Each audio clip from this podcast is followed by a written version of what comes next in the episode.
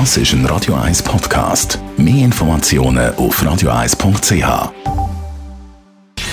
Gesundheit und Wissenschaft auf Radio 1. Unterstützt vom Kopfwehzentrum Irlande Zürich. www.kopfwww.ch Immer mal wieder spielen wir einen Weihnachtsklassiker hier bei Radio 1 und die Musikstreaming-Plattform Deezer hat ein bisschen genauer analysiert, ab wann viele von uns anfangen Weihnachtssongs zu hören, um in Stimmung zu für die Weihnachten und wann, dass wir dann wieder aufhören mit diesen Weihnachtssongs. Und das ist Ihnen aufgefallen.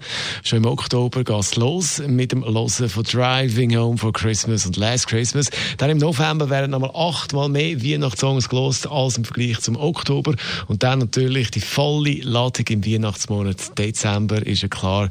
Wer jetzt aber glaubt, dass nach der Weihnachten, also wenn alles vorbei ist, nie mehr Weihnachtssongs streamt, der täuscht sich auch nach der Weihnacht und im Jahreswechsel geht es dann weiter bis weit, weit, weit in Januar rein werden noch Weihnachtssongs gelost. Das im Vergleich zum Oktober noch viel mehr als äh, im Oktober werden im Januar Weihnachtssongs gelost. Und jetzt sind wir also, würde ich mal sagen, in Stimmung für einen weiteren Weihnachtsklassiker. Wir sind ja im Weihnachtsmonat Dezember. Dann, wenn die meisten Weihnachtssongs gelost werden, da John Lennon mit Happy Christmas jetzt bei Radio 1. So this is Christmas.